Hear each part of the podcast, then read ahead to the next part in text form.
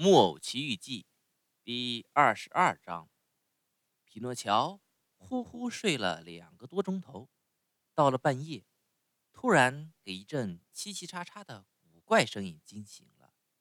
听起来，这声音像是打门口空场上传来的。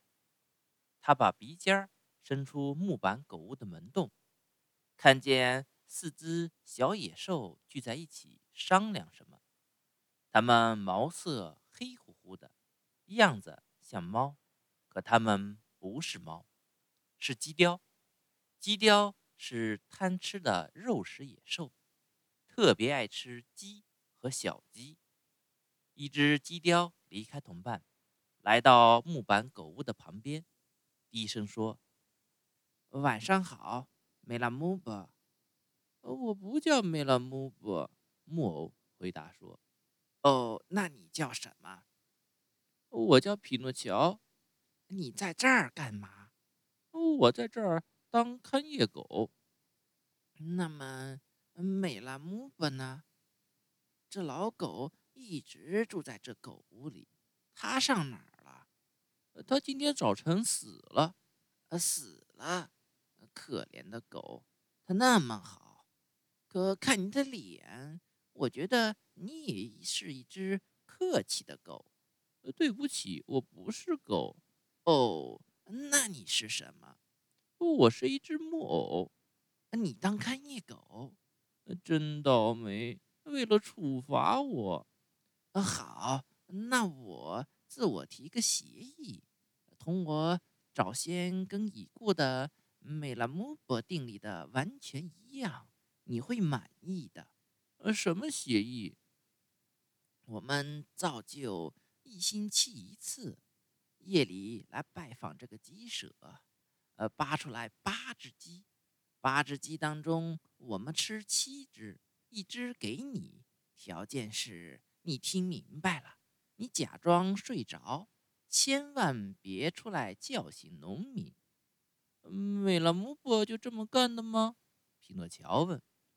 就这么干的。我们和他合作的很好。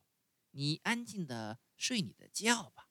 我们走以前，保证在狗屋上留下一只拔掉毛的肥鸡，给你明天当早饭吃。咱们讲明白了？简直太明白了。匹诺乔答道，同时他同贺似的摇摇头，好像说。咱们走着瞧吧。四只鸡雕觉得他们的事情稳当了，就很快的溜到就在狗屋旁边的鸡舍那里。他们用牙、用爪子使劲弄开关住的小木门，一只接一只的溜了进去。他们刚进去，就听见小门啪嗒一下又猛地关上了，把门又给关上的。正是匹诺乔，他关上门不算，为了保险起见，还在门前放了块大石头顶住他。接着他叫起来，叫得像一只看门狗。农民一听见汪汪叫，马上跳下床，拿起枪，把头探出窗子，问道：“呃，什么事儿？”“呃，来小偷了。”匹诺乔回答。“在哪儿？”在鸡舍里，我马上下来。真的，就说了一声“阿门”，那么点功夫，农民已经下来了。他赶紧走进鸡舍，把四只鸡雕全给捉住，塞进布口袋，心花怒放地对他们说：“你们终于落在我手里了。